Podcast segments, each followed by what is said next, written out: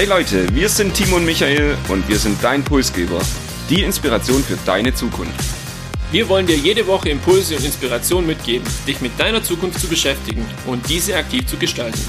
Und jetzt viel Spaß mit der nächsten Episode deines Pulsgebers.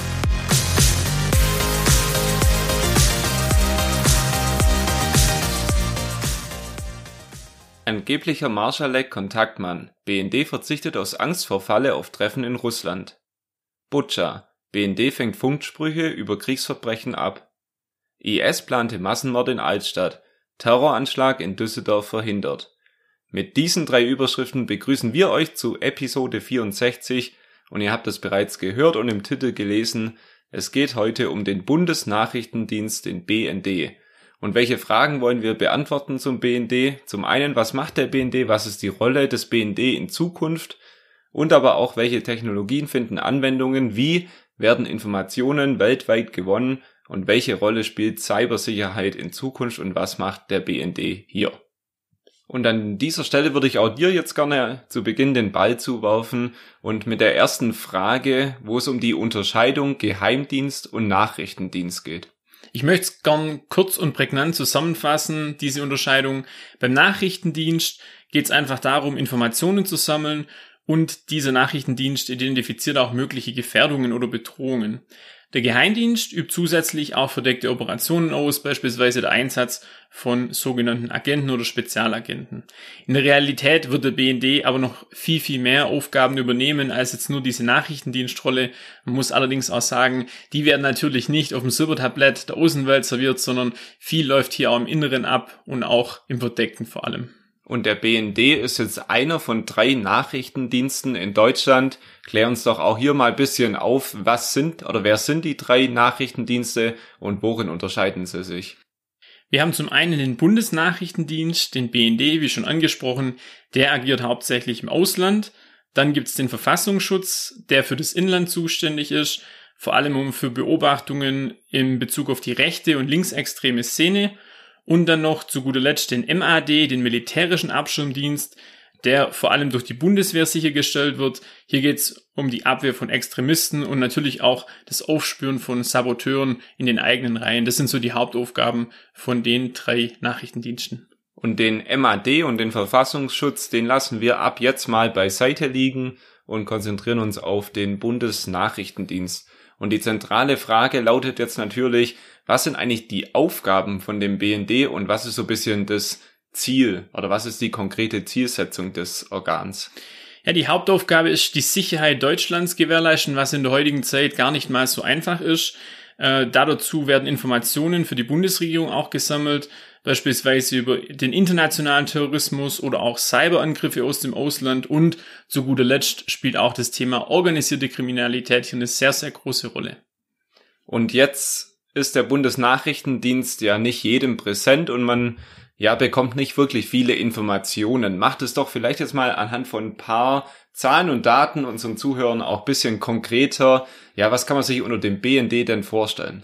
Ja, wir haben keine Kosten und Mühen gescheut und uns ist es gelungen, bei unserer Recherche natürlich das ein oder andere Thema dann doch rauszukitzeln aus dem Internet. Man kann festhalten, 400 Berichte pro Monat für die Regierung und circa 750 beantwortete Anfragen. Das ist eine ganze Menge. Man muss bedenken, das muss auch jemand ausarbeiten und schreiben. Und das schaffen nur eine ganze Anzahl an Angestellte. Und hier benötigt man auch viele davon. Allein 6500. Man geht davon aus, dass diese Zahl auch ungefähr passt. Arbeiten für den BND. Und das Aufgabengebiet ist hier breit gefächert. Hier haben wir Übersetzer, Psychologen, IT-Spezialisten. Das wird in Zukunft natürlich auch immer mehr gefragt sein, aber auch Soldaten oder spezielle Berufe zur Abschirmtechnik. Ähm, wenn man sich mal diese Stellenbörse im Internet auch anschaut, da ist wirklich alles mit dabei, ein breites Portfolio. Und ich denke, äh, man benötigt diese Spezialisten auch, um diese breites, um dieses breite Aufgabenspektrum auch bewältigen zu können, das hier eben ansteht. Wir nehmen also von den Aufgaben mit, die zentrale Aufgabe ist es eigentlich, Informationen weltweit, vor allem im Ausland zu gewinnen, für unsere Sicherheit in Deutschland. Und wahrscheinlich ist es weit mehr, wie Hollywood uns darstellt, beispielsweise weit mehr als nur der Agent James Bond.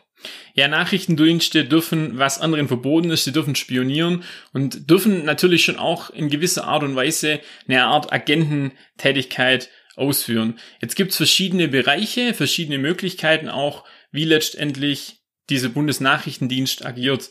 Und wenn wir schon bei Agenten sind, würde ich direkt mit der ersten Variante starten. Michael, vielleicht willst du uns mal was zum Thema Human Intelligence erzählen.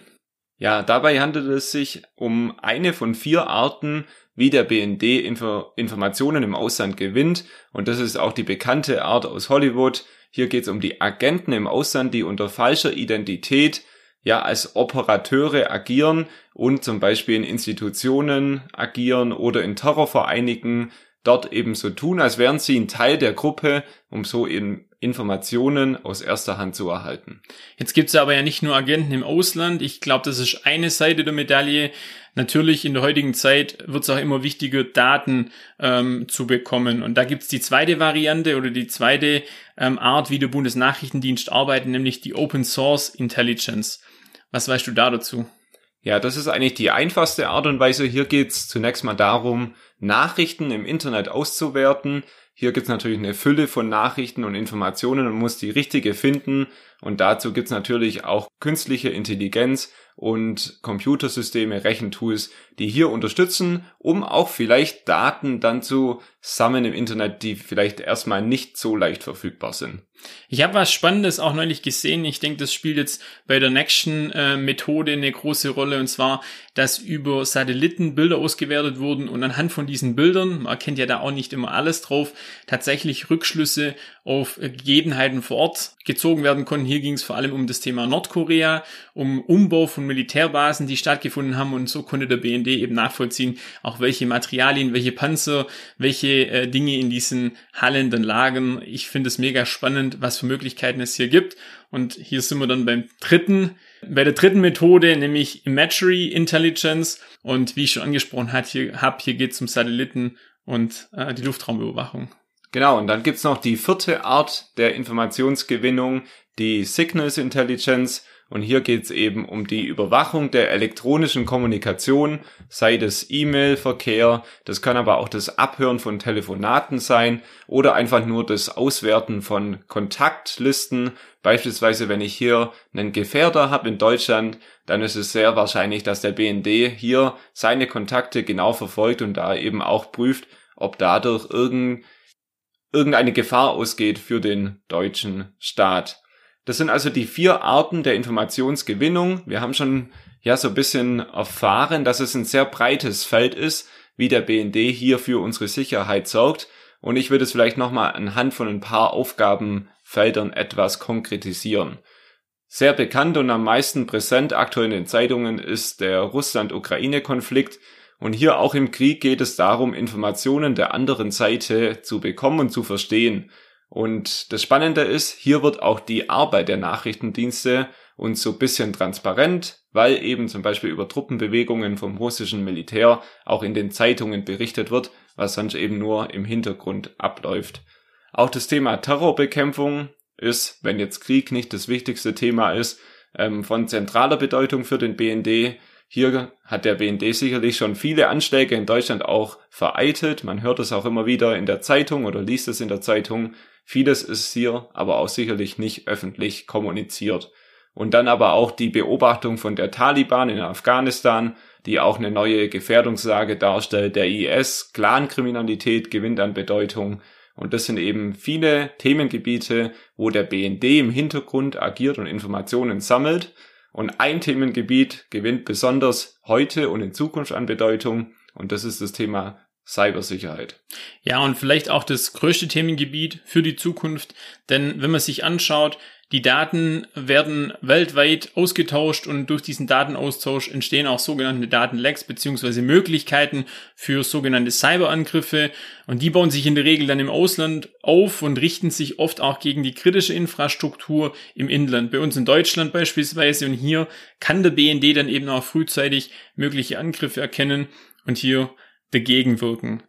Bis zu 40.000 Bot-Angriffe allein auf deutsche Systeme täglich. Das muss man verarbeiten und bearbeiten. Da brauchst du einfach einen sehr, sehr großen Sicherheitsapparat und ähm, hier leistet der BND tatsächlich tagtäglich auch wirklich gute Arbeit. Und er hat hier die Möglichkeit, die technischen Fähigkeiten zu nutzen und ähm, auch über die strategische Fernmeldeaufklärung, das sogenannte SIGINT, die Ausbreitung beispielsweise von Schad Schadstoffsoftware, ist ein schwieriges Wort, ähm, zu verhindern und eben auch im Vorlauf so einen Angriff schon zu erkennen und uns und die kritische Infrastruktur eben abzusichern. Wenn man sich mal vorstellt, man legt jetzt beispielsweise ähm, Krankenhäuser lahm oder die Elektronik in Krankenhäusern. Auch hier, man arbeitet mit intelligenten Systemen, mit KI, Operationen werden gesteuert, dann hat es schon sehr, sehr große Auswirkungen oder kann Auswirkungen haben auch auf das menschliche Wohl.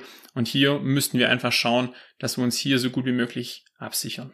Und du hast es angesprochen, die Zahl 40.000, 40.000 tägliche Hackerangriffe auf deutsche Systeme und das ist eine gewaltige Zahl. Ich habe jetzt erst in dem Podcast von dem CFO von Cloudflare gehört, dass sie mit ihrer cloud-basierten Services täglich sogar bis zu 85 Milliarden Hackerangriffe auf Systeme weltweit abwehren und das zeigt eigentlich die Bedeutung von Cybersicherheit in unserer heutigen Welt und das wird in Zukunft noch weiter zunehmen. Und das bringt mich auch zu der Frage, welche Rolle hat denn eigentlich der BND in unserer deutschen Gesellschaft? Und man muss schon sagen, der BND ist eigentlich kaum präsent und agiert eher im Hintergrund. Auch wenn der BND versucht hat, das jetzt bisschen zu ändern. Also er hat auch eine sehr ansprechende Homepage mit Erklärvideos und wirklich sehr anschaulich auch alles dargestellt. Wir verlinken auch den Link zur Homepage in den Show Notes, weil es sich wirklich auch lohnt, das sich mal anzuschauen und hat einen eigenen Instagram-Kanal. Aber trotz aller Versuche eben transparenter zu werden, bleibt der BND irgendwie geheimnisvoll. Und Kritiker sagen sogar, er überschreitet auch immer wieder die Grenzen des Rechts. Und das ist auch ja irgendwie sinnbildlich für die kritische Berichterstattung in Deutschland. Und uns ist oftmals leider der Datenschutz wichtiger als die Sicherheit von unserem Land. Und dann stellt sich natürlich auch die Frage, wie schätzen denn die Bürger, vor allem wie schätzen auch die Jugendlichen den BND in Zukunft ein? Was hat er für eine Bedeutung? Wir in unserem Podcast beschäftigen uns ja oft mit Trends und die ändern sich quasi jährlich und so ist es auch, dass die Themen sich ändern, die uns oder auch vielleicht der jüngeren Bevölkerung wichtig sind. Und in der Vergangenheit war das oft der Klimawandel, äh, mit dem wir uns beschäftigt haben. Jetzt ist eben dieses aktuelle Ereignis äh, Russland-Ukraine-Konflikt aufgetreten. Und jetzt eine aktuelle Studie ergab eine Befragung zwischen 14 und 29-jährigen jungen Menschen. 1000 Teilnehmer gab es, glaube ich, bei dieser Studie, dass aktuell eben die größte Sorge der Krieg ist. Wie gesagt, früher war es der Klimawandel und 70 Prozent der Befragten fürchten sich sogar vor dem Krieg und wiederum ein Viertel geht von der Ausweitung von diesem Krieg letztendlich aus. Man kann also festhalten, dass Sicherheit der Jugend von heute so wichtig ist wie lange nicht mehr und das eben auch gleichbedeutend für den BND, dass hier auch die Bedeutung wirklich in den letzten Wochen und Monaten sehr, sehr stark gestiegen ist. Denn Cybersicherheit wird von Tag zu Tag wirklich wichtiger der Russland-Ukraine-Konflikt wird uns wahrscheinlich noch länger begleiten und auch Bedrohungen wie Terror, Taliban oder Staaten wie Nordkorea, wo man nicht so wirklich weiß, wo die Reise hingeht, ähm, wird es in Zukunft geben. Und warum könnte das Organ auch noch wichtiger werden, wie jetzt heute schon in Zukunft?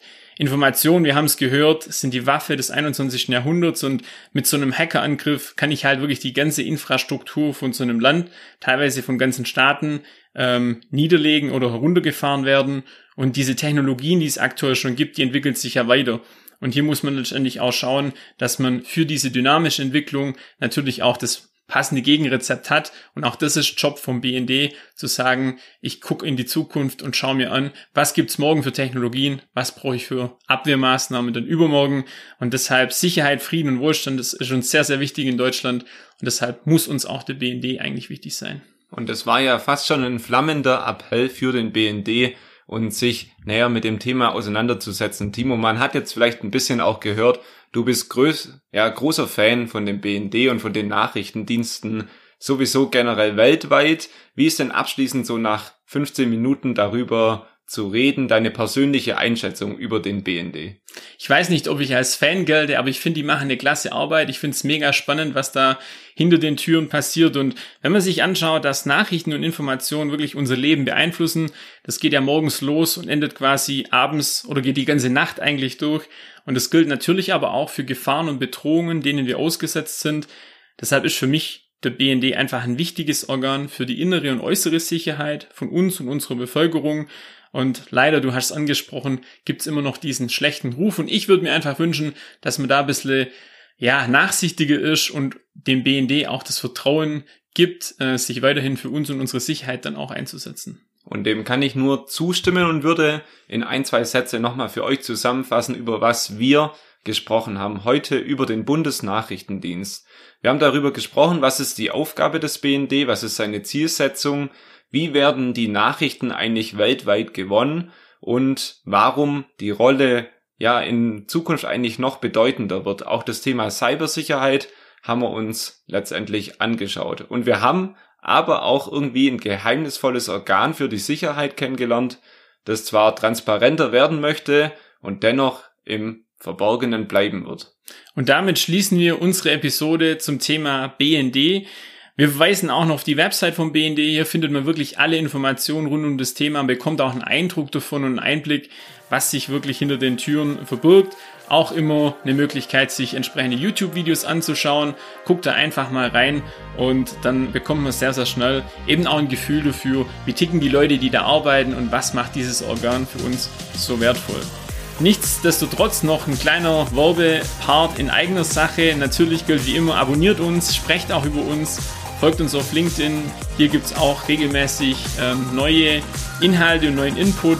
Ansonsten bleibt mir nur zu sagen, danke fürs Zuhören. Wir wünschen euch eine hoffentlich sichere Woche und bis bald.